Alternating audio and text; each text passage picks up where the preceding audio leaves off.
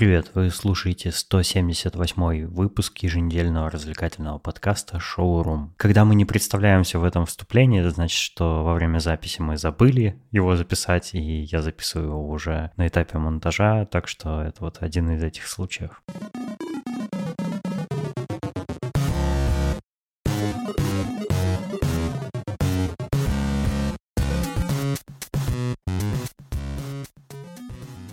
Я ездил на велике вчера очень много, потому что я посмотрел на карту и подумал, куда бы мне съездить на велике. И нашел э, такую штуку, как The Amsterdam Boss. Это значит э, амстердамский лес. Это такая огромная зеленая клякса на карте. И я подумал, ого, какой гигантский лес, мне надо туда съездить. Но это, по сути, парк. Ну, то есть это лес большой, в котором как бы парк сделан. И там очень много дорожек всяких, там можно кататься, и всякие развлечения есть, э, всякие игровые площадки, спортивные площадки. Но по большей части это просто лес, ну вот обычный, как бы натуральный лес. Вот, и я открыл для себя там три очень классных места. Это, во-первых, сам лес, потому что я теперь, похоже, в него буду ездить, чтобы кататься на велике, потому что там очень много очень хороших дорог. Несмотря на то, что это лес, там э, как бы есть асфальтированные дороги и есть обычные такие земляные дороги, довольно хорошо укатанные. И там прям раздолье. Кататься можно на большой скорости, там много интересных всяких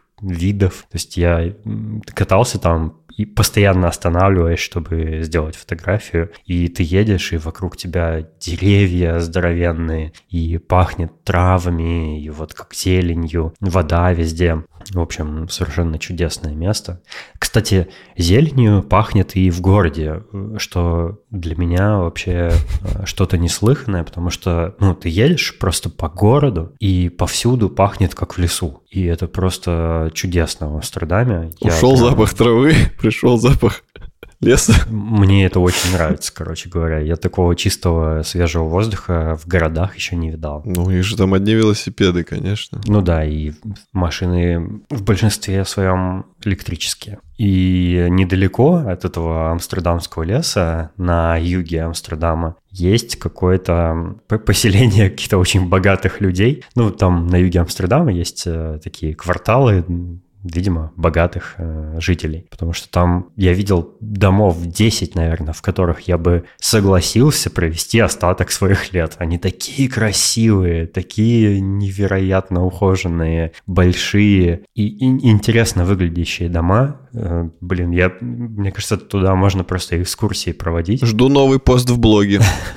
Ну, я там не фотографировал, я там как бы ну, на велике ехал и просто глазел по сторонам. В следующий раз ты обязан останавливаться у каждого интересного места и фотографировать. Это будет называться новая рубрика «Прогулки по Амстердаму с Денисом». И будет подборка в твоем телеграм-канале с фотографиями. Люди будут заходить, любоваться и пускать ментальную слезу. Я, кстати, во время этой поездки в лес вообще пожалел, что у меня нет какой-нибудь GoPro, потому что я попытался, я приделал к велику второе крепление для смартфона, и я его так установил, чтобы он как бы камерой смотрел вперед просто. И я взял с собой два дополнительных смартфона, на которые я пытался вот э, поездку записывать. Первый отказался работать, это мой iPhone 7 который я использую как веб-камеру, потому что у него что-то странно, ну, у него батарею колбасит как-то невероятно. То есть ты его заряжаешь на 100%, отключаешь от провода, а он такой ноль, типа прям за несколько секунд. Мне кажется, она убилась, ноль. потому что он у тебя все время на зарядке, на вебке стоит. Да, да, но если его вот несколько раз включить-выключить, э, он в какой-то момент может показать там 60%, 30% или там 90%, то есть он как-то рандомно показывает эти проценты, и вот можно случайно его включить так, что он покажет нормально процентов, пока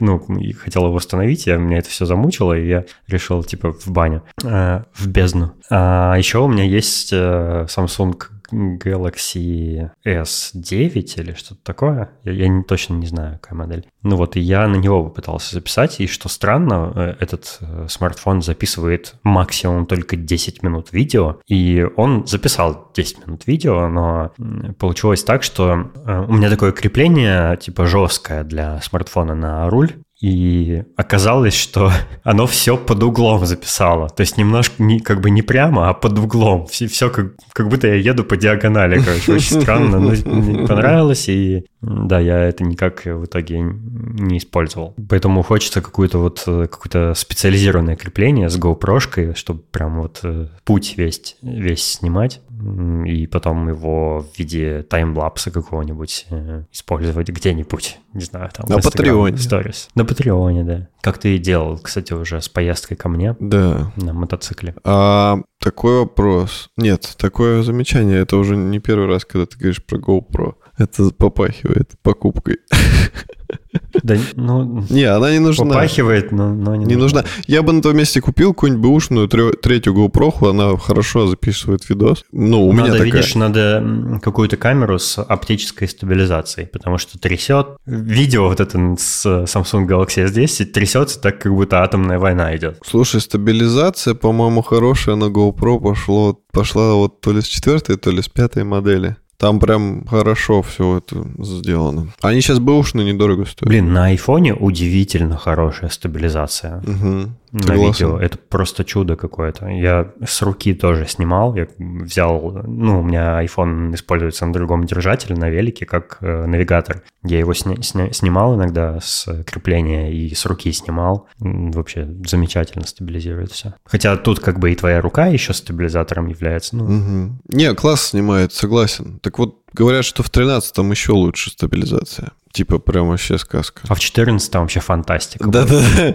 Я на самом на, деле... На 200% лучше. Да. На самом деле я очень э, рад вот этой стабилизации. Когда только купил телефон, я прям очень был поражен, потому что это очень важно, когда ты снимаешь видео, потому что ты же всегда снимаешь с рук, а телефон в руках держать в принципе неудобно. Это не камера, там нет рукояток хороших. Ты его держишь как коллега с скрюченными пальцами и боишься пошевелить. А стабилизация прям, она не необходимо, я считаю. Ну и третье место, которое я обнаружил, это я после поездки э, по лесу и после поездки мимо вот этого богатого района, доехал до самого ближайшего кафе, которое там нашел. Я просто случайное кафе выбрал, я увидел значок на карте, что там есть ну, место, где можно поесть, короче, и поехал. И оказалось, что это офигительное кафе, и я теперь хочу туда всех водить, с друзьями туда ходить или с коллегами, потому что там просто чудесно. А у кафе, кафе в виде такого какого-то классического голландского домика сделано, но фишка его в том, что у него просто гигантский летник, такой, не знаю, метров 200 на 200, что-то типа того, ну, огромный летник, и ты сидишь на, на улице под солнышком, и там очень здорово и вкусно кормят, и через дорогу от кафе огромная церковь с огромным-огромным шпилем. Ну, короче, вид классный, какая-то такая атмосфера спокойная. Там нет музыки вообще никакой, что просто великолепно. А что ты там покушал? Э, я там съел свиное сате с картошечкой, э, выпил бокал пива и еще сока. А что такое сате? Это типа такие кусочки мяса на деревянной палочке, знаешь, как маленький шашлычок такой. Mm, интересно. Ну ты наелся? Я не доел даже, потому что очень огромная порция была. Я не знаю, а, а вот голландцы тоже иногда в некоторых кафе, в половине вообще всех кафе, такие гигантские порции приносят, что я не знаю, на кого это рассчитано. Вот занимательный факт, что действительно за рубежом чаще всего, ну вот я могу сказать за Чехию, за Австрию, за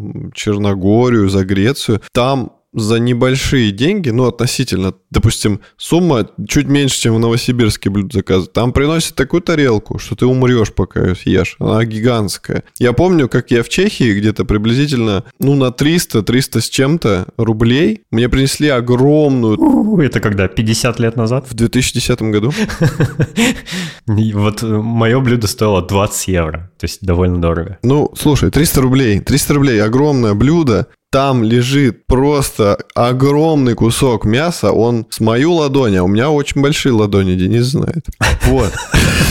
Я никогда не забуду твои ладони. Ну, мы просто пять даем, когда друг другу твоя ладонь да, да, да, отпечатывается именно. только в центре моей огромной, как, как, как у, у ребенка. Это знаешь, как дать пять коту. Да-да-да-да.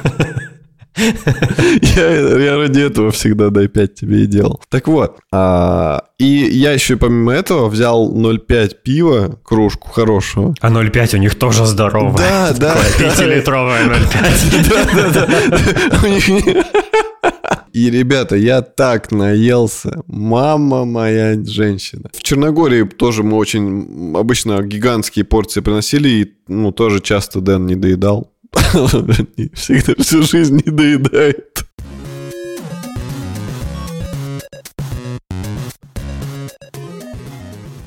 В тему еды у нас есть э, комментарий нашего слушателя. Артур Пайкин нам пишет. Ребята, я вам написал хороший отзыв, напишу и чуть отрицательный. Послушал выпуск про вегетарианское веганское мясо. Дэн сохраняет толерантность и интерес, пробует. Остальные просто стебут, типа, да дури это, ха, зачем, если можно есть настоящее мясо? Мы же не охотимся на него. Да, вот э, я не ем мясо и не ношу кожу максимально по разным убеждениям, но да, не хочу убивать животных. Хотелось бы, чтобы вы знали, что такие люди есть среди вас. Шутки про геев и феминизм э, из других выпусков туда же. Мне нравится иногда здоровое обсуждение и критика у вас в кино и жизни, но бывает слишком. Уже все-таки год-то какой. Слушать продолжаю. Спасибо за подкаст. Молодцы. Все, что сейчас Дэн сказал, это, это все говорил Артур. Вы только подумайте. Ну да, было бы странно, если бы Дэн говорил сам себе «Спасибо за подкаст». Продолжаю слушать, молодцы. Артур, э, спасибо тебе за отзыв, как бы и, и похвалил, и поругал одновременно, даже не знаю, как реагировать. Такое чувство, что Валера должен отдуваться за меня. Ну да, я же стебал, я же издевался. Но ты, кстати, в чате и отдулся. Да, я в чате отдулся, но отдуюсь и здесь. Я сказал, что, ну, если человек выбирает путь э, вегетарианства, то э, он не должен тратить время на там защиту своих каких-то решений, он не должен никого призывать становиться вегетарианцем. Ну, типа, зачем на это тратить время? Это как, это как э, тратить время на срач в комментах. Ну, типа, бессмысленно. Мне кажется, что разговор, ну, поднятие этой темы, вегетарианство там или там, не знаю, защита животных или что угодно, защита экологии, это же, это не то, что пропаганда, это просвещение, мне кажется, людей, потому что это тоже может быть частью воспитания взрослых людей уже, которые, например, могут не задумываться на эти темы совсем в течение своей жизни. Когда кто-то обсуждают, они это слушают, они наконец-то могут задуматься и изменить свое отношение э, к еде там или к чему-либо еще. Вот что неправильно в пропаганде, это когда в ней употребляют э, такие тезисы, типа как «вот так делать неправильно». Это уже они не имеют права так говорить. Э, в пропаганде ты должен естественным путем человека заинтересовать в том, что ты ему хочешь донести. То есть, допустим, вегетарианец говорит человеку, знаешь, я ем там вот это, и мне так хорошо, а знаешь, вот я перестал есть мясо, и вот то-то, то-то, и все. То есть вот это хорошая пропаганда. Плохая пропаганда – это когда человек говорит, ты неправильно говоришь про вегета- вегетарианство, ты не должен есть мясо. То есть вот такие тезисы – это неправильная пропаганда, она вызывает негативные в ответ эмоции и негативные у того, кто это говорит. И в итоге куча негатива бессмысленно. Лучше в позитивном ключе друг другу показать плюсы того или иного дельца.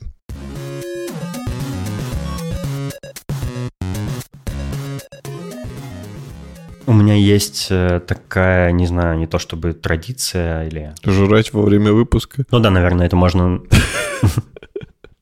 Наверное, можно это назвать традицией, да. Э, Я э, в любом городе, в котором оказываюсь, я посещаю обязательно зоопарк, если он там есть. Кстати, я в Черногории в зоопарке не был, я вот только что понял. А Очень он жаль. там был? Ну, теоретически должен быть.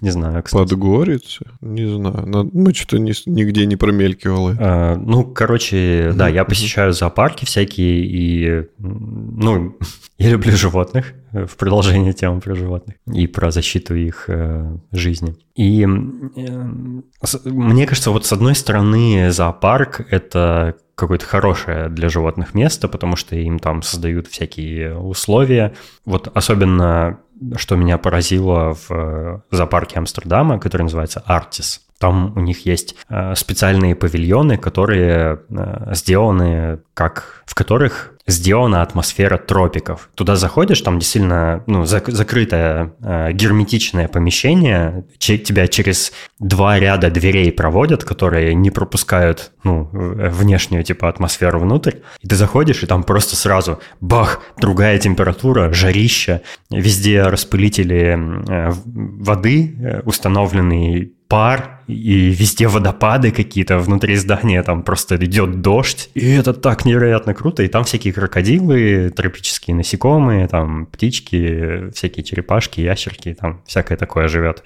Ну, кому нужна вот э, тропическая атмосфера. А, или, например, взять каких-нибудь там а, э, тюленей, медведей, там у них тоже для них сделана вода, где поплавать, там какие-то пещеры, где они могут э, спрятаться от людей, там поспать, отдохнуть. Их кормят так, как эм, требует э, их организм, то есть там правильный рацион им подбирают, за ними ухаживают, их лечат, если они заболели. Ну и, в общем, казалось бы, в зоопарках э, животным обеспечивают все условия для того, чтобы они там очень хорошо и здорово жили. И, возможно, еще и животные туда попадают из каких-то более плохих мест, где иначе они бы погибли. Ну, мне хочется так верить. А, не знаю, как на самом деле это происходит. А с другой стороны, вот я ходил по Амстердамскому зоопарку и смотрел на животных, и мне кажется, жизнь в зоопарке, она совсем, прям совсем радикально не такая, как жизнь на воле, потому что какие-нибудь там тигры, койоты и медведи, они никогда не узнают, каково это бороться за свою жизнь, например, там драться с представителями твоего вида, э, открывать для себя новую местность, э, исследовать мир. У них вот этих, вот этих всех вещей нет просто в жизни. То есть они живут вот на одном небольшом относительно там пятачке земли, э, ничего не исследуют, э, никак не борются за свою жизнь, не добывают себе пропитание, потому что пропитание им приносит просто работник зоопарка. И вот э, кажется, что это не очень хорошо для животного, который ну, в естественной среде все бы это имел. Что ты думаешь? Ты, я вот не знаю, знаю, ну, есть какие-то такие вещи, типа цирка, к которым у меня отношение определилось. То есть я не люблю цирк с животными, я не люблю всякие там э, аквапарки с дельфинами и всякое такое прочее, где животных эксплуатируют, э, где они э, занимаются рабским трудом и страдают. Но зоопарки – это тоже такое место? Или зоопарки – это все-таки хорошее место, как ты считаешь? Я считаю, такое же, как цирк. Потому что ты правильно сказал, они там не ощущают природу, они там не ведут привычный образ жизни. Возможно, меньше проживут из-за того, что... Ну, кто-то меньше, кто-то больше из-за разных факторов. Но вообще я считаю, что животные, ну вот зоопарки нужно создавать только для того, чтобы спасать э, какие-то вымирающие виды, то есть он, ну, скоро исчезнет, нужно набрать побольше особей, чтобы потом их в вольную природу потихоньку отпускать, тем самым спасти популяцию. Вот это, мне кажется, правильное э, видение зоопарка. Ну и никто не запрещает, допустим, в этот момент э, наблюдать за этим. То есть вот только за этим, ничего. Наблюдать за тем, как они размножаются. Ну, ты понял. Э, либо зоопарк — это то место, куда привозят э, больных животных, которым надо восстановиться, которых надо подлечить. Они пока живут в зоопарке, их кормят, вот это все. А потом их э, снова выпускают в дикую природу, они продолжают свою жизнь. То есть им дают как бы второй шанс, ну, из-за того, что у них там что-то произошло. Курорт или как пансионат. Ну да, типа того. И я считаю, что, ну, э, хватит, хватит э, животных для того, чтобы как бы люди могли прийти на них и посмотреть. То есть не просто пришел там, ой, какой слоник, он ходит туда-сюда, а прийти, посмотреть, задуматься, возможно... Э, задонатить. Возможно, задонатить, да. Там, ну, поддержать как бы заведение. То есть ты приходишь, ты видишь некрасивую оболочку, некрасивую картинку, э, как ты приходишь в обычный зоопарк, а ты видишь изнанку, ты видишь, как трудно. Ты видишь больных, искалеченных животных, Да, больных. Э, именно так, именно так. знаешь, без рук, без ног ползают по Это на колясках катаются такие. Ветераны Вьетнама. Смотреть на те виды, которые вымирают, чтобы тебе опять же пришла мысль в голову, что человек э, нехорошо себя ведет по отношению к природе, стоит э, беречь ее, беречь животных. То есть ты, ну, полезное что-то извлекаешь. А так ты приходишь, ой, слоник, посмотрел, ушел, забыл через пять минут, как Я, этот кстати, слоник. видел выглядит. вымирающий вид э, птиц киви М, австралийских, кажется, в берлинском зоопарке. Они, знаешь, они, они, насколько я понимаю, ночные животные, и при посещении днем зоопарка ты заходишь в специальное помещение, в котором нет света, и их красными лампами подсвечивают, чтобы ты их видел, Мгм, которые, типа, не, не влияют на их э, ритм жизни. Ну, и они такие просто как мохнатые шарики бегают на тонких ножках. А, так, может быть, зоопарки как раз э, подобным и занимаются, я просто не в курсе, может быть, нас э, наши слушатели просветят. Не, они занимаются, но, к сожалению, помимо этого, они занимаются и всем остальным. То есть просто содержат у себя животных. А это, ну, мне кажется, нехорошо. Но представьте, что, допустим, каких-то бы людей, какую-то группу людей содержали в клетке, и другие люди бы приходили на них смотреть. Ну, типа просто, вот, допустим, на- да, возьмем национальности, да, каждую национальность в клетку, чтобы люди другие приходили и такие, о, вот это татарин, о, вот это негр. И там такая, знаешь, семья за решеткой живет, там что-то готовят, телевизор смотрят. Блин, я бы сходил в такой зоопарк. Вот, ну это же неправильно, правильно. Непонятно, как действовать в, в таком случае. То есть э, посещать зоопарки или не посещать зоопарки. Когда ты посещаешь зоопарк, ты э, платишь зоопарку деньги, э, как бы поддерживая спрос на, на его существование. Но, с другой стороны, ты одновременно этими деньгами и поддерживаешь содержание этих животных там. Но не было бы бы, зоопарка, что- их не хорошо. надо было содержать. Ну, бы. ну да, да, то есть ну, вот не пон- я люблю ходить в зоопарки, мне нравится смотреть на животных, но мне не нравится то, что они живут в неволе там. Вот как быть? Я считаю, что, э, допустим, сафари, да, не, не те сафари, где богатые мужики там убивают э, допустимое количество антилоп, а есть сафари, где люди, ну, как, как экскурсия, их везут, там они видят в естественной природе обитания, там львов, жирафов, вот это прикольная идея, я считаю. Мне кажется, просто нужно развивать у каждого, допустим, в своей эм, области, ну, как скажем так, тропики, там, допустим, Африка, там вот это все, разные, разные виды. И там делать э, вот такие вот охраняемые зоны, где животные живут как огромный зоопарк, то есть они не в клетке сидят в небольшой в каком-то загоне, а у них территория натуральная, никто их не кормит, они сами там разруливают, но это как бы все такая вот зона, куда можно привести людей безопасно, они посмотрят на естественное поведение животных, а не то, что там лев сидит в клетке такой охуевший, уже, блядь, когда это закончится?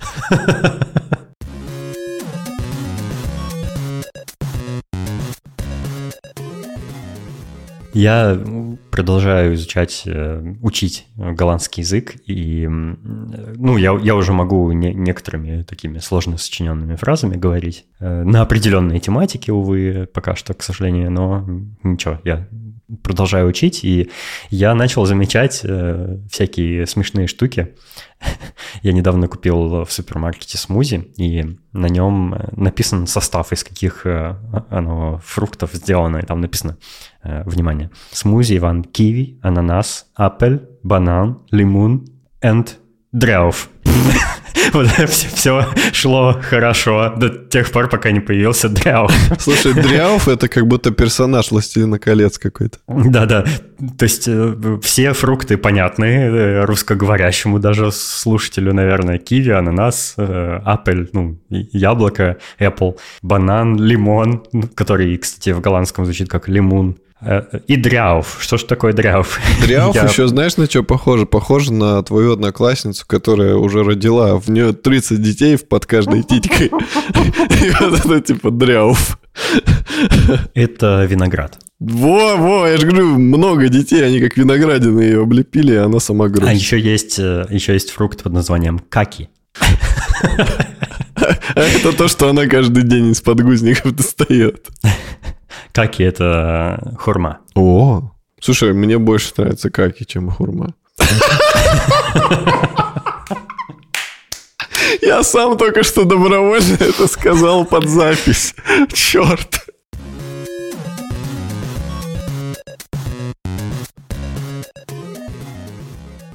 Я хочу немножко продолжить голландскую тему. Я зачем-то периодически захожу на LinkedIn. Ну, э, дело в том, что в этой стране, в Нидерландах, на LinkedIn вообще все завязано, то есть там люди ищут себе работу, там коллеги всякие общаются, и кто-нибудь, если из компании уходит, э, он там пишет какое-нибудь прощальное письмо своим коллегам и говорит, будем на связи там в LinkedIn. Вот почему-то Здесь очень популярна эта соцсеть рабочая.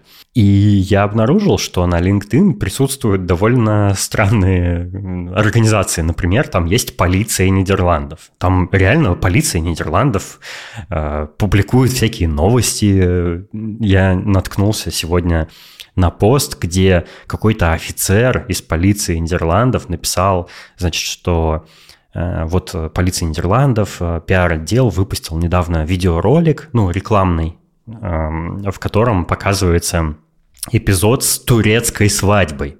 И, а турецкая свадьба это то же самое, что и чеченская свадьба, короче. Они э, едут по улицам на, ну, такая вереница из дорогих машин, значит, махают флагами, там, высовываются из окон, из люков, значит, там, чуть ли не в воздух, знаешь, стреляют. Разве что вот этим оно отличается, конечно. Но он сказал, что типа это небезопасно, там все такое, ну, для участников дорожного движения. Вот я осуждаю этот ролик. Это представитель полиции сам пишет на LinkedIn пост такой, а, и там просто комментариев, типа 300 комментариев, и в том числе э, отдел по связям с общественностью полиции там тоже участвует. Я так немножко почитал. На LinkedIn есть просто функция автоматического перевода текстов. Там все на голландском, конечно, но я почитал немножко. Вот там интересно, конечно, они, значит, обсуждают, как, как быть в этой ситуации, почему такой ролик вообще сделали. А в ролике Э, показывается, значит, э, ну, вот эта вереница машин приезжает там, и полицейский как бы рядом стоит, следит за порядком, э, рядом с этими машинами, он машет участникам свадьбы, типа как бы, ну, поздравляет их со свадьбой. А вроде как, ну, вообще такого поведения на дороге допускать нельзя. Вот. Или, например, они там публикуют вакансии я увидел вакансию, например, э, криминалиста, и там просто фотография с каким-то местом преступления, значит, желтые ленточки всякие, э, пуля на полу лежит, она помечена, и, блин, ну прикинь, ты там ожидаешь, не знаю, вакансия дизайнера, вакансия программиста, там, разработчика на JavaScript или что-нибудь такое, но тут просто вакансия криминалиста на LinkedIn. Меня это так удивило, это какой-то, как будто новый какой-то параллельный мир. Оказывается, вот такое на LinkedIn бывает тоже. И, ну, это было для меня интересное открытие. Я просто, кстати, на полицию Нидерландов на LinkedIn подписан. Мне вот интересно, что, ну, что вообще происходит в Амстердаме, в том числе, ну, я как бы слежу и в Твиттере, я на них подписан тоже, читаю, что, что они публикуют. А там нету вот. такого, типа, знаешь, как, как блог, типа, вчера был год, как не стало Джонни. Вновь я провожу этот день, глядя в стакан бурбона и рошая его скупыми мужскими слезами. Потом закуриваю. Этот, этот город сигарету. погряз в грехе. Да, да, город, город погряз в грехе. Я найду этого ублюдка.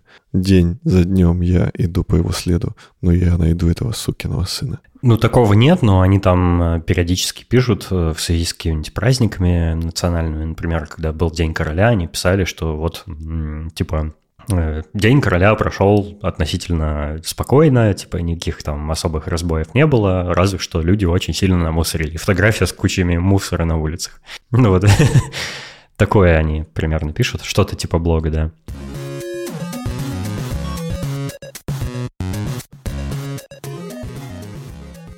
Несколько недель назад я наткнулся на... Э, ну как, не наткнулся, я, в принципе, слежу за этим человеком. Есть э, такой какой-то разработчик, э, у него непроизносимая сложная какая-то чешская или польская фамилия, но его зовут Бартош. И он у себя в блоге публикует статьи о том, как, как работают всякие вещи разные. И последняя его статья о том, как устроены механические часы.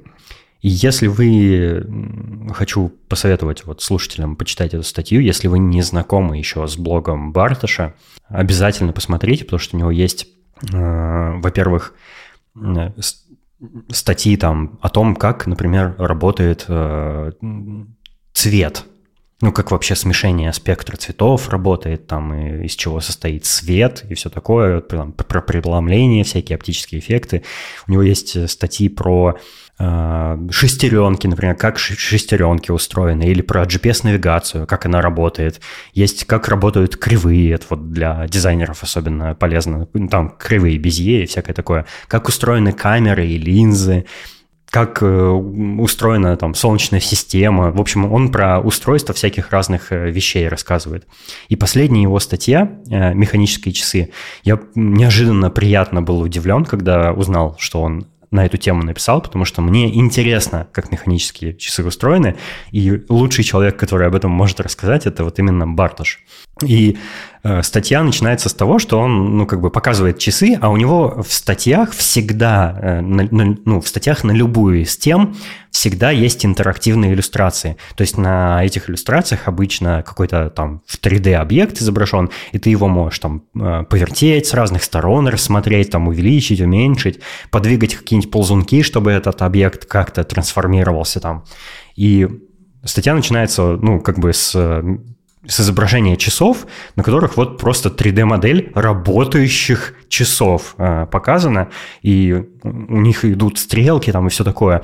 И дальше начинается просто какая-то фантастика. Он подетально э, о каждой шестереночке, о каждой частичке механических часов рассказывает, зачем она там, как она работает, как она взаимодействует с соседними деталями. И он сначала показывает, например, он, он начинает рассказ об устройстве механических часов с э, пружины. Пружина, которая э, заводит часы. Э, как эта пружина упакована в отдельный такой цилиндрический контейнер, как она заводится. Дальше он показывает устройство завода этой пружины. Ну вот, вот эта коронка, которую ты крутишь, и как там пружина, значит, накручивается. Потом рассказывает, как пружина не раскручивается обратно, какой механизм препятствует ее автоматическому ну, э, расслаблению как бы. Потом он показывает цепь из шестеренок, которая вращает м, стрелки. Если э, не применить к этой цепи шестеренок еще одно дополнительное устройство, эти стрелки просто супер быстро будут крутиться. Им нужно как-то замедлить м, механический ход. И он показывает, как устроено э, устройство для замедления хода шестеренок и показывает, что вот главная стрелка там э, минутная, как, как к ней прикрепляется секундная стрелка, как к ней прикрепляется часовая стрелка. Дальше показывает, как устроена коронка, которую ты можешь там... Вы, ну, коронка же на несколько уровней э, вытаскивается из часов, и она может либо заводить, ну, в полностью как бы как это сказать, в обычном состоянии коронка заводит пружину. Э, если ты ее чуть-чуть вытаскиваешь, она управляет э, установкой времени, то есть она двигает стрелки. И если ты ее совсем вытаскиваешь, она, например, может устанавливать дату в часах. И вот дальше он говорит, а как устро- устроено типа переключение даты э, на табло в часах? А потом он говорит, а давайте теперь еще разберемся, как сделать, чтобы часы сами себя заводили, пока они у вас на руке находятся. И он показывает и этот механизм тоже. И там просто бесконечно какая-то длинная статья, вот реально километровой длины, но благодаря тому, что вот он э, иллюстрациями все показывает, у него там есть цветовое кодирование, например, нарисовано там желтая, зеленая, красная шестеренка, и в тексте желтым, зеленым и красным, соответственно, подсвечено, типа, э, ну, название каждой этой детали, там объясняется, как, как это все сделано, как работает. И это просто невероятно увлекательно. И вот прочитав э, эту статью, можно полностью разобраться, как, как же именно работают механические часы. Это просто какая-то фантастика. Не знаю, я Э, считаю, что вот блог Бартыша – это один из, наверное, вообще лучших блогов, что есть в интернете в принципе. Э, и крайне советую посмотреть. Это невероятно увлекательно, познавательно, и вот все в одном просто. Э, супер. Охренительная история.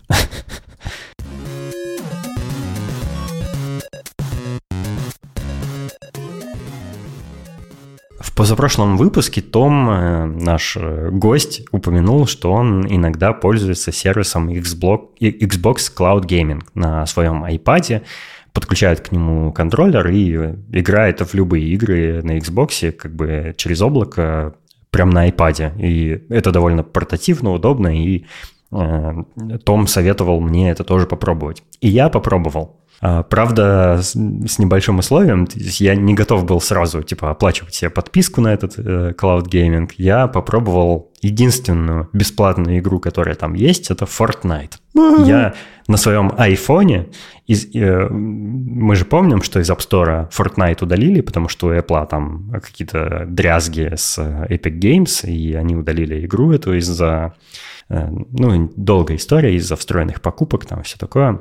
У нас был про это выпуск. Но теперь, э, теперь на айфонах и айпадах можно в Fortnite играть э, через Xbox Cloud Gaming.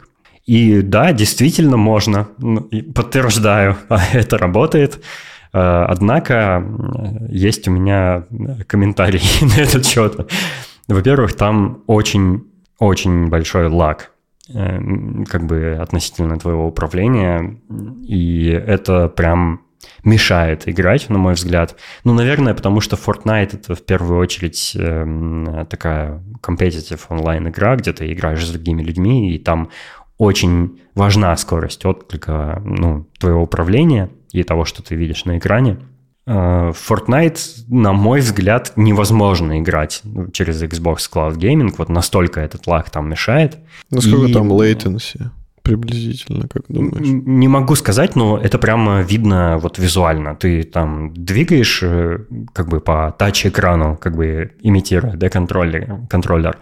А персонаж двигается, ну, спустя какое-то количество миллисекунд. То есть, mm. ну, не сразу, это прям видно. И это немножко бесит, потому что ну, ты не можешь там все последовательные серии действий быстро выполнять, потому что ты, ну, все время как бы на уровне инстинктов ожидаешь отклика, а он происходит не сразу, и поэтому все твои действия тормозятся. Ну, по крайней мере, мои. Эм, я не знаю, каково это играть э, в синглплеерные игры, где э, не так сильно важен, э, ну, то есть не так сильно влияет на геймплей. Э, потому что нет у меня оплаченного аккаунта там. Э, вот, но, честно говоря, я, наверное, подожду, пока оно еще не разовьется как-нибудь сильнее, когда когда уже не будет заметно прям совсем разницы между игрой как бы на, ну, локально на компьютере или там на приставке и игрой э, в облаке. А сколько у них подписка стоит? Если честно, я не посмотрел.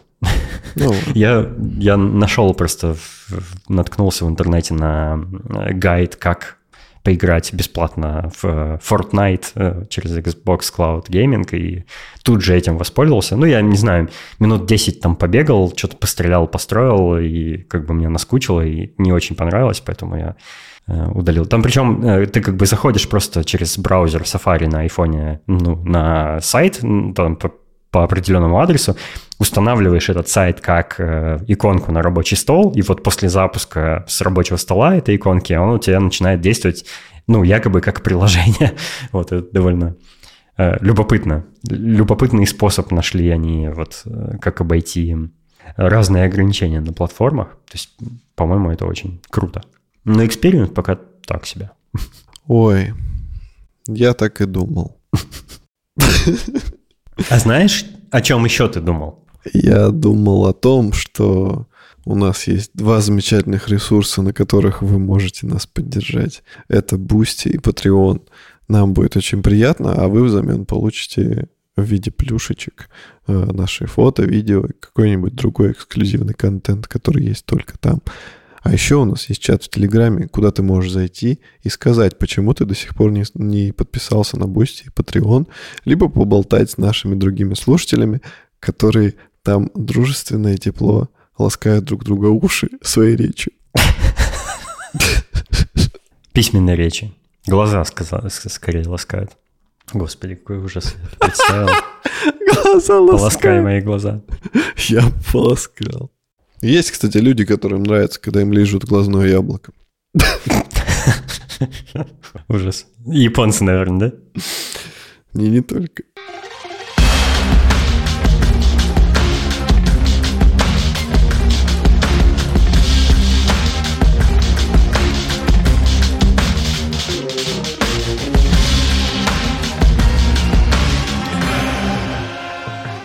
Иногда бывает такое, что ну, мы традиционно советуем в подкасте что-нибудь посмотреть, но бывают такие периоды, когда сложно что-то хорошее посоветовать, потому что либо ничего не выходило в последнее время классного, что не стыдно было бы рекомендовать, либо я не посмотрел что-то из старого такое, чтобы я мог посоветовать. Но э, на этой неделе я посоветую сразу кучу всего, и все просто великолепное. Я начну с, э, с самого лучшего фильма, который я посмотрел, наверное, за последние лет пять. Не побоюсь вот такое заявить. Он называется Everything Everywhere All at Once. Я слышал про этот фильм много, я видел, какие у него рейтинги на разных киносайтах, и я не мог э, поверить, что э, такое бывает, потому что у него очень высокие рейтинги. Вот относительно вообще любого другого фильма, который ты посмотришь, он просто у него 5 звезд, 5 звезд, 5 из 5, там 10 из 10 везде на всех сайтах, и я думаю, блин, ну, очередной какой-то фильм, который сильно э, перехайпили, там как-то накрутили ему высоких оценок. Но теперь, когда я его посмотрел, я тоже поставлю ему 10 из 10. А, это совершенно невероятное зрелище, на мой взгляд. И если как-то вот коротко попытаться описать, о чем этот фильм, а, наверное, это по-настоящему новая часть «Матрицы». Вот этот фильм должен быть, быть, должен быть новой частью «Матрицы». И это его правильная версия, и он вот настолько крут, как бы ты этого ожидал от «Матрицы». То есть вот у нас же, ну, у меня, по крайней мере, э, всегда были какие-то завышенные ожидания от «Матрицы». Если, я думал, если там новую часть будут снимать, она будет либо полным говном, ну, потому что у меня заранее завышенные ожидания к этому фильму. И что бы они ни выпустили, это будет какое-то говно. А, либо вот э, в идеальном случае, если выйдет «Матрица», она мне в очередной раз взорвет мозг. Но сделал этот сделал это именно этот фильм. Он э, по-настоящему мне взорвал мозг э, невероятной задумкой и каким-то просто фантастическим исполнением. Это фильм про э, путешествие во времени и в пространстве. Это фильм про мультивселенные. Но про мультивселенные такие, какими они должны быть, а не такими, как нам представляют там, создатели э, комиксовых экранизаций, где мультивселенные скучная однообразная хрень, где все одинаковое и ничего интересного не происходит. Нет, в этом фильме вот, э, знаешь, это вот как когда фильм оправдает твои ожидания, которых у меня, кстати, не было перед просмотром, но когда я посмотрел, я подумал, блин, да, да, если бы, если бы я был сценаристом там какого-нибудь кино, я бы именно так мультивселенные представлял, как это сделано в этом фильме. Фильм рассказывает про китайскую семью, э, у которых есть бизнес по, э, как это называется, э, laundry. Прачечная. Да, у них есть прачечная, она убыточная, она почти не приносит им денег, и у них очень много дел. Им, у них какие-то проблемы с налогами, они там заполняют кучу каких-то бумаг, идут в налоговую, в налоговой им говорят, что вы не, неправильно оформили бумаги, если вы там не принесете нам там до завтрашнего дня новую, новые эти анкеты, мы там вас оштрафуем, вообще конфискуем у вас бизнес, там, потому что это походит на то, что вы отмываете деньги там, и, короче, на фрод, и, ну, короче, по по разным статьям про неуплату налогов, их там грозятся закрыть, и они такие все время, они, знаешь, в запаре все время, они бегают, им там, у них там дети, тут надо приготовить еду, тут надо эти налоги заполнить, там еще стиральная машина сломалась, надо чинить, и главная героиня, мать ну, семейства, она еще устраивает э, в, своей вот коммуне Э, праздник, на который она приглашает всех представителей своего сообщества, ну, китайцев, и просто любых, э, кто пожелает присутствовать, там, друзей, родственников, там, и все такое.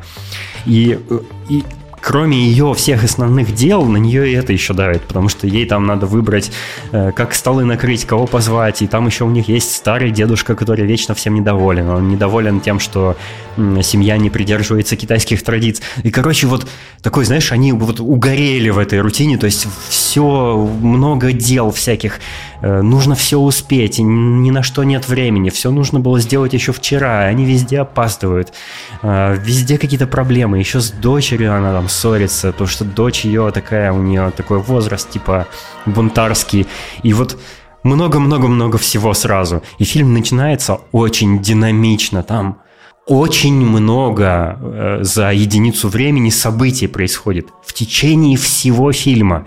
Он настолько динамичный, вот если сравнивать с современным кино, где там есть какая-то основная да, сюжетная арка, и там происходит, ну, несколько событий за фильм, то тут происходит сотни событий за фильм, они просто сменяются чуть ли не в каждом кадре, и ты вот сидишь, и тебя аж трясет от того, сколько в тебя э, через экран попадает информации, вот, это, вот эта динамика, она создает такое ощущение, что фильм действительно сразу обо всем. Как будто там вот происходит сразу, одновременно все сразу. Вот. Э, и это просто потрясающе. Это все поддерживается очень классной музыкой такой энергичной.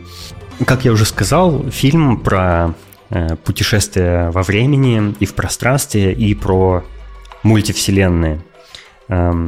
И концепция этого фильма заключается в том, что э, все, что с тобой происходит, все самое нелепое, что с тобой может произойти, вот все, что ты себе вообразишь, это где-то обязательно есть в какой-нибудь параллельной вселенной. Вот что бы ты ни придумал, какую позу в пространстве ты не принял бы, везде где-то есть мультивселенная, где э, это произошло типа естественным путем это в фильме очень классно обыгрывается. Там для того, чтобы инициировать перемещение э, в другую вселенную, там э, э, ну, участники этого перемещения должны сделать что-то такое, у чего очень низкая вероятность, что ты бы это сделал в реальной жизни. Идея в том, что при verse джампе тот, кто перемещается в по мультивселенной, он получает все знания, навыки умения того, э, той своей версии, которая в другой вселенной живет.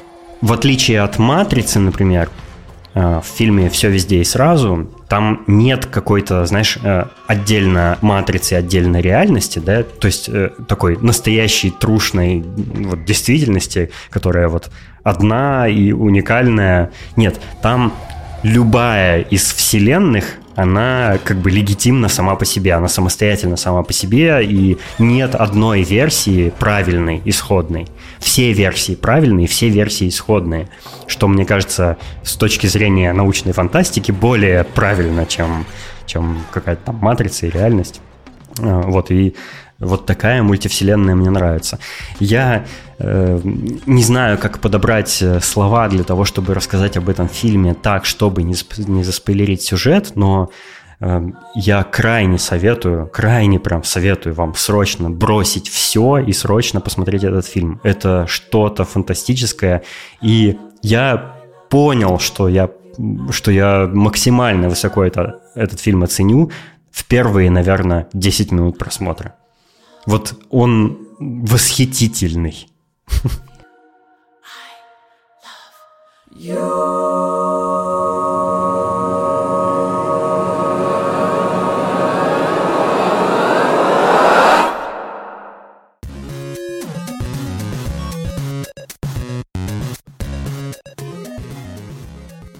Э, я вчера посмотрел э, «Любовь «Смерть и роботы», третий сезон, но не весь, а где-то четыре серии. Вот, поэтому на четыре серии я могу с тобой поддержать обсуждение нового Любовь, сезона. смерть и голуби. Да. И голые. Ну и как тебя? Мне понравилось. А там а, единственное, вот... Э, мне очень понравилась серия про корабль, про морской О, чудовище. она крутая, да, одна из Прям моих любимых в этом манифик. Сезоне. Первая, но она, я так понял, как не серия даже, а как какой-то ин, интро. То есть я ее ну, не особо всерьез воспринял. Ну да, она веселая. Веселая, но как-то ну, не зацепила. Вот. Еще меня не зацепила серия про планету, которая является компьютером или как там это было обыграно, ну, типа каким-то искусственным интеллектом. Мгм, мгм. Вот. Э, Наташа сидела такая, вау, какая крутая серия. А я сидел, и почему-то мне казалось, что, ну, типа, это такая заезженная тема, и анимация, в принципе, не очень выдающаяся, поэтому серия как-то меня не впечатлила. Ну, она как бы прикольная, но вот такого прям, чтобы я офигел, как было первые два сезона, у меня не было. Вот. Ах, какая была еще серия? Следующая, я что-то забыл, про что была серия. Серия «Рой» смотрел? Где Да, да, да, да. Вот это тоже очень, по-моему, впечатляющая серия, где какие-то ученые в будущем путешествуют по, по планете, на которой обитает э, разумный рой каких-то типа насекомых инопланетных, и вот они там в передряги попадают. Это Блин, какая-то, ну, это какая-то была перемешка аватара и Звездный десант. Во. Аватар и Да, Звездный да, да, десант. кстати. короче, такая в перемешку. Да, вот эта серия была прикольная, красиво нарисована, в принципе, все, все так здорово. И, а, вот, еще была серия мультяшная про спецназовцев. Вот. Она была такая, ну, смешная, мне понравилась, веселая.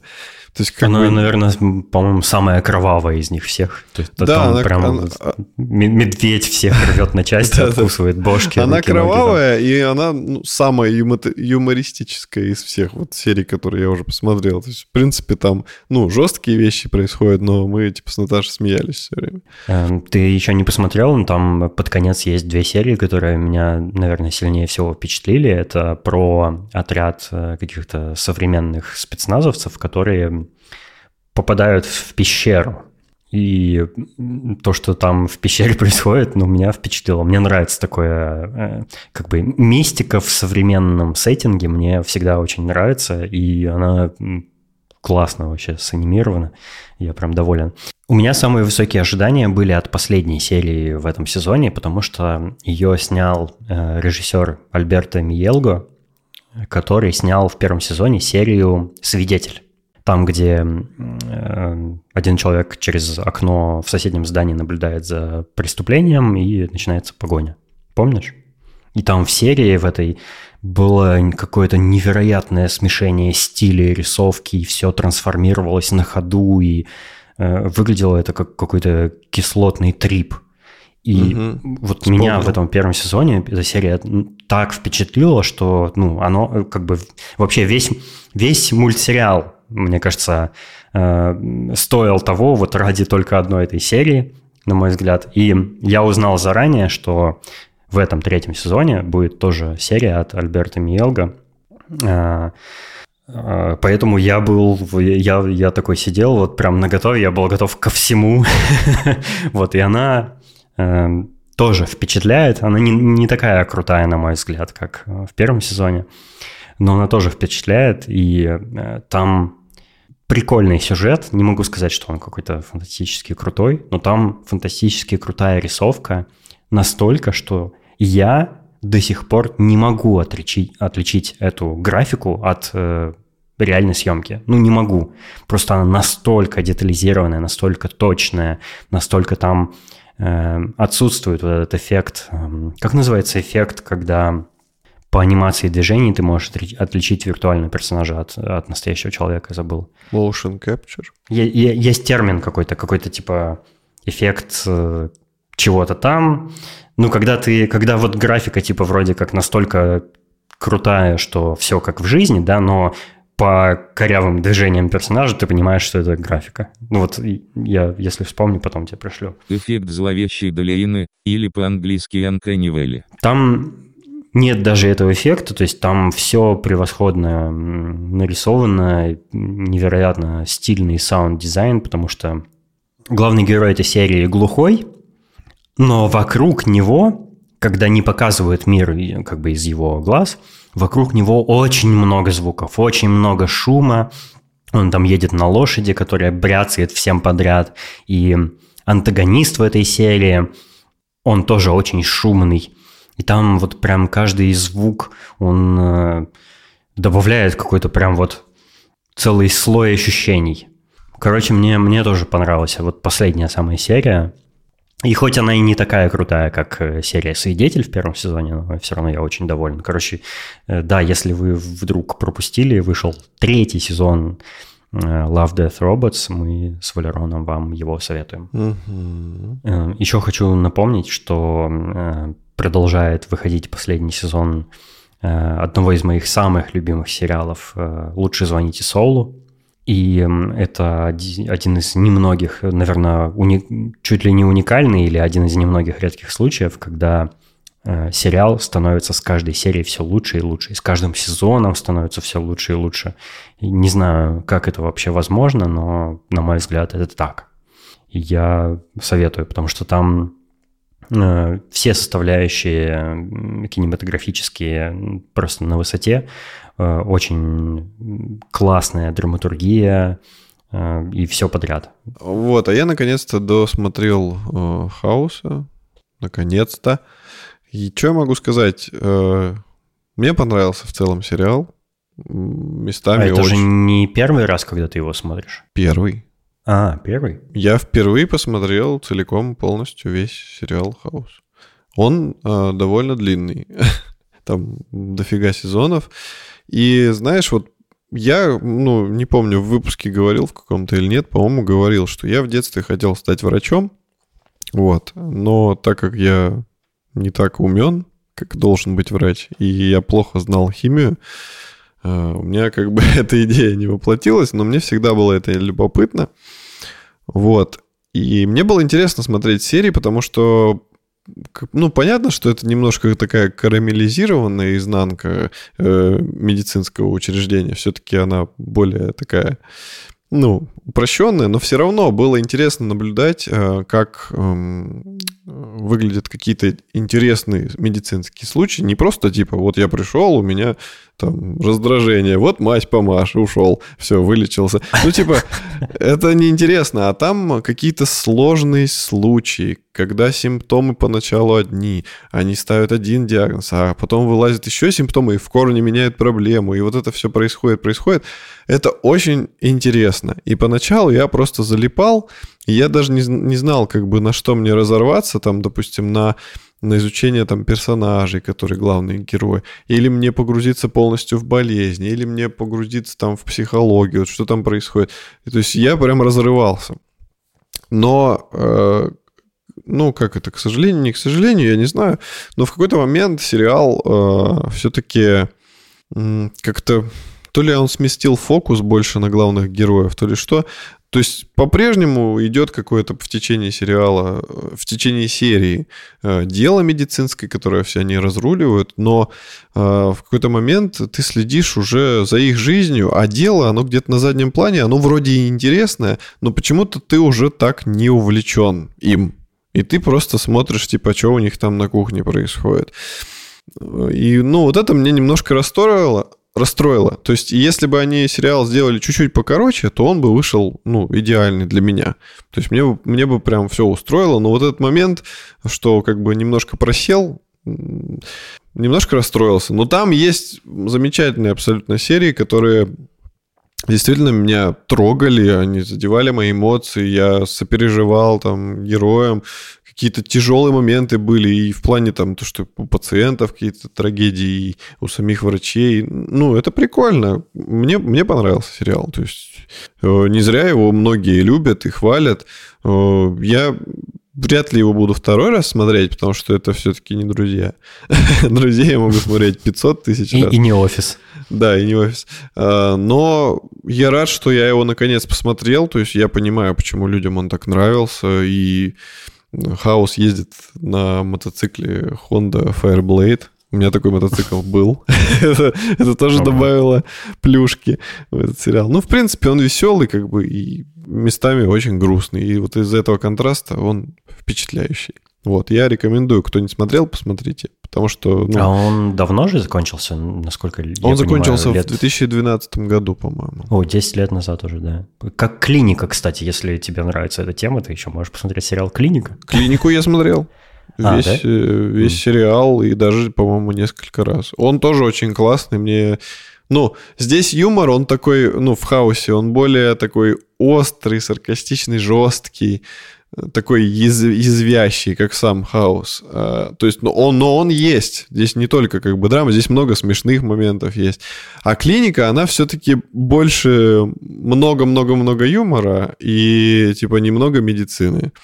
То есть э, в идеале надо и тот сериал посмотреть, и тот. Они как бы с разных взглядов, но интересные. А еще есть передача с Малышевой. Тоже про медицину. Да-да. А они сейчас пока в отпуске, новых серий нет. Нового сезона. У них там какие-то затыки.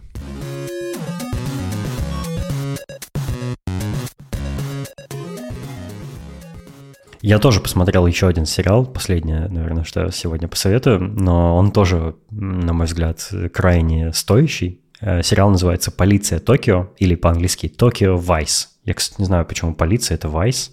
Ну да, это так. Вайс, он вышел... это же грех.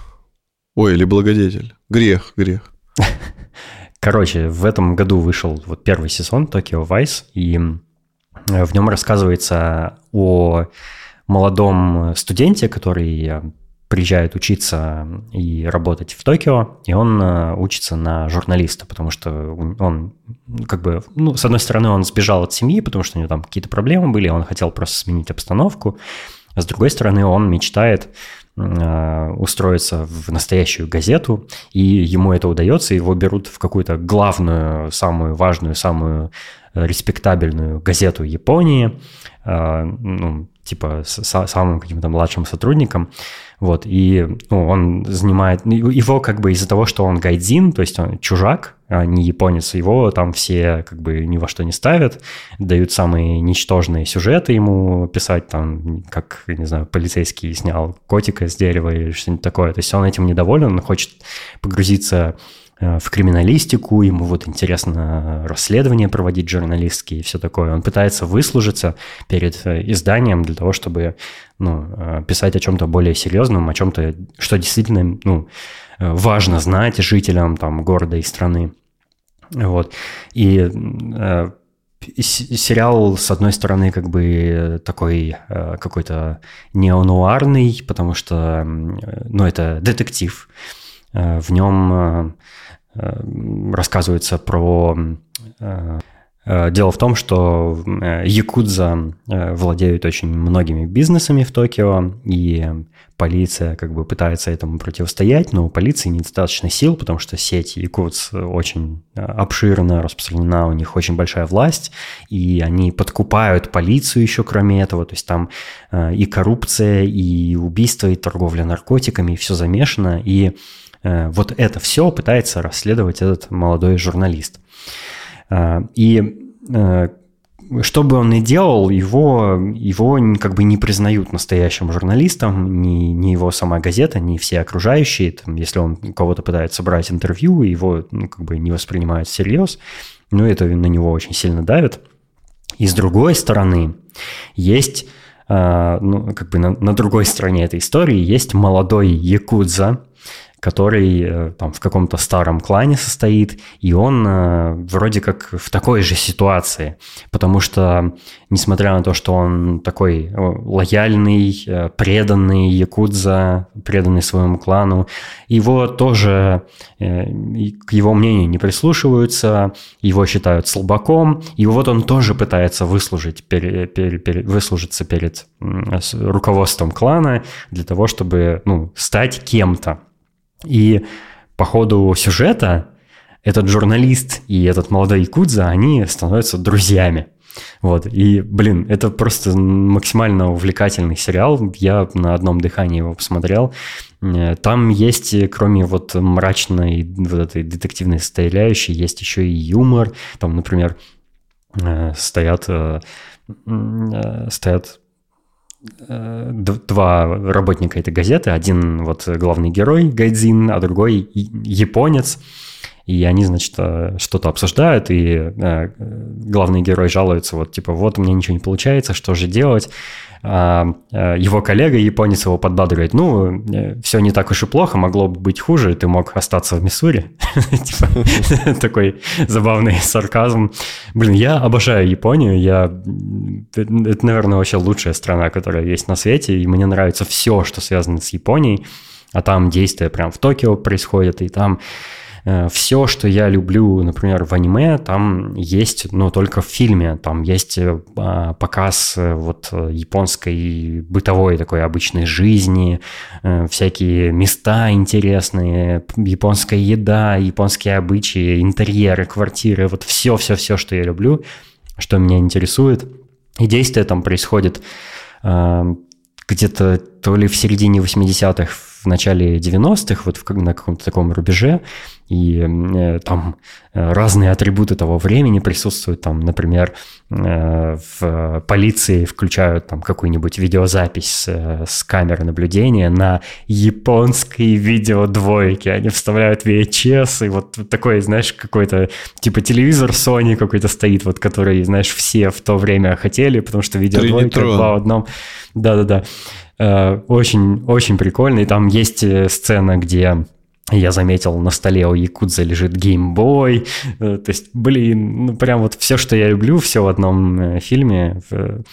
Япония, ностальгические времена, тема такая классная, Якудза, все такое стильное, крутое. Мне а очень тяночки? нравится. И тяночки, конечно же, там есть. Там, кстати, там сюжет очень сильно связан с одним клубом, э, таким э, что-то типа эскорт, клуб эскортниц, где э, работают в основном не японки, а какие-то иммигрантки. Потому что, ну, для японки, типа, это, это максимальное дно, на которое можно опуститься, это вот быть эскортницей. Но там эскортницы как бы такие приличные, они как современные гейши, то есть они не занимаются сексом с клиентами, они вот ухаживают, наливают им шампанское, э, ведут с ним беседы, вот приятное времяпровождение такое создают, и клиенты очень богатые какие-то э, всякие японцы и иностранцы приезжают в этот клуб, э, заказывают себе девушку, сидят с ней за столиком, там разговаривают, флиртуют и всякое такое. И эти работницы этого клуба, они вот действительно как современные гейши, потому что они красивые все, и они довольно-таки умные, потому что ну, там, там даже это показывается в одной из сцен, когда э, Э, когда, э, значит, клиент клуба спрашивает э, девушку о каком-то стихотворении, то есть он начинает какую-то строчку, а она заканчивает за ним Хокку Мацуо Басё. То есть она вот образованная, она знает поэзию, она может поддержать любую тему, и, ну, это невероятно красиво, по-моему, все сделано. Э, вот. И там сюжет как бы завязан с этим клубом, и с этими эскортницами тоже. И много-много всяких э, таких э, именно вот японской какой-то такой э, каких-то особенностей, там, например, когда заключают контракты или когда там тебя принимают на работу или увольняют с работы, ты ставишь печать на э, бланке с помощью своего отпечатка пальцев. Ты в промокашку сначала там кладешь палец, потом такой красный отпечаток э, свой ставишь, и это, ну, как бы вот со времен еще, мне кажется, каких-нибудь там японских императоров э, средневековья, вот, вот эта традиция отпечатков тянется. Есть, э, есть много-много всяких юмористических эм, сторон этого сериала. Там, например, вот э, сцена с этим якудзой молодым, который пытается, пытается быть серьезным, пытается быть значительным.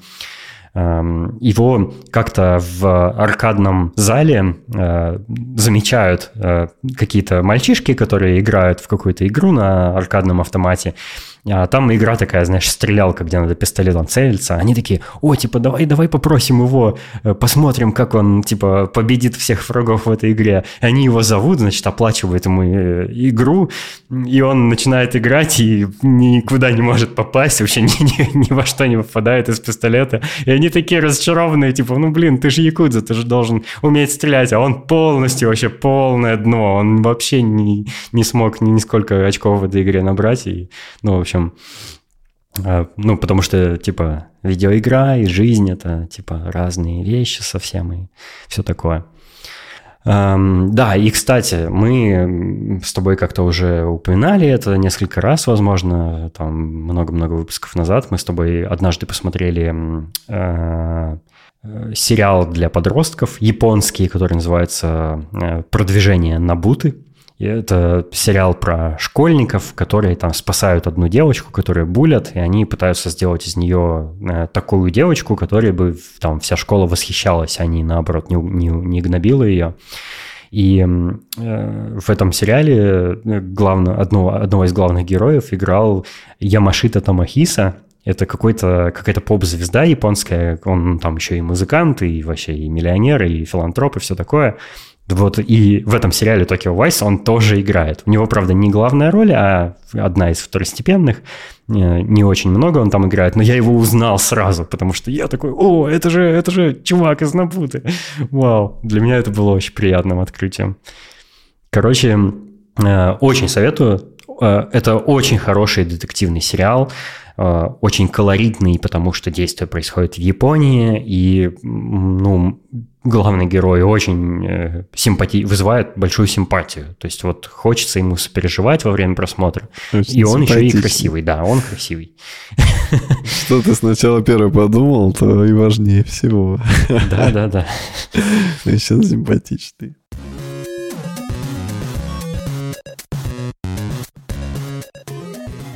Хотим поблагодарить наших дорогих слушателей Аиду Садыкову, Сергея Мегриба, Максима Леуса и Сереню Завьялов. Они поддерживают нас на Патреоне и Boosty. А и вы тоже присоединяйтесь. Да, присоединяйтесь к нашему Патреону и заходите к нам в чат. Будем вам очень рады. Надеюсь, этот выпуск вам понравился. Мы с вами услышимся в следующем через неделю. Всего вам доброго. Пока.